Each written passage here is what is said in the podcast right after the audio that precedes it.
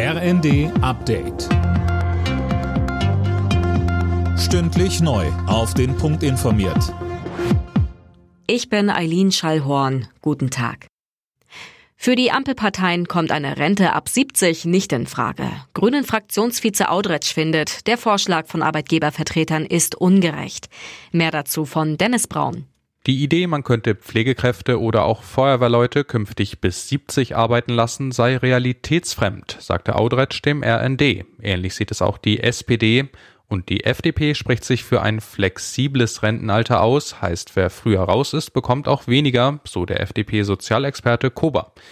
Der Präsident des Arbeitgeberverbandes Gesamtmetall Wolf hatte sich für ein höheres Rentenalter ausgesprochen, weil sonst das Geld in der Rentenkasse knapp wird.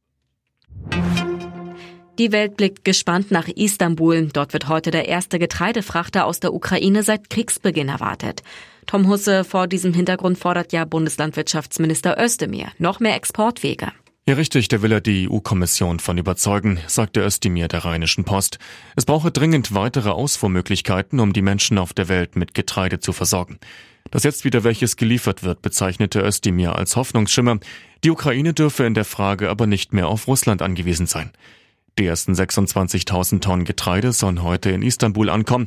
In den ukrainischen Häfen stecken aber nach wie vor Millionen weitere Tonnen fest.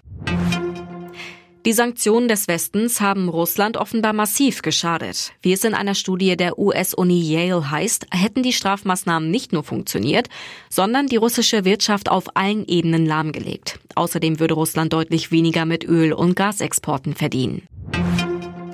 In Deutschland werden weiter händeringend Fachkräfte gesucht. Das zeigt eine aktuelle IFO-Umfrage. Demnach gab die Hälfte der Unternehmen an, dass sie gerade mit Personalmangel zu kämpfen hätte.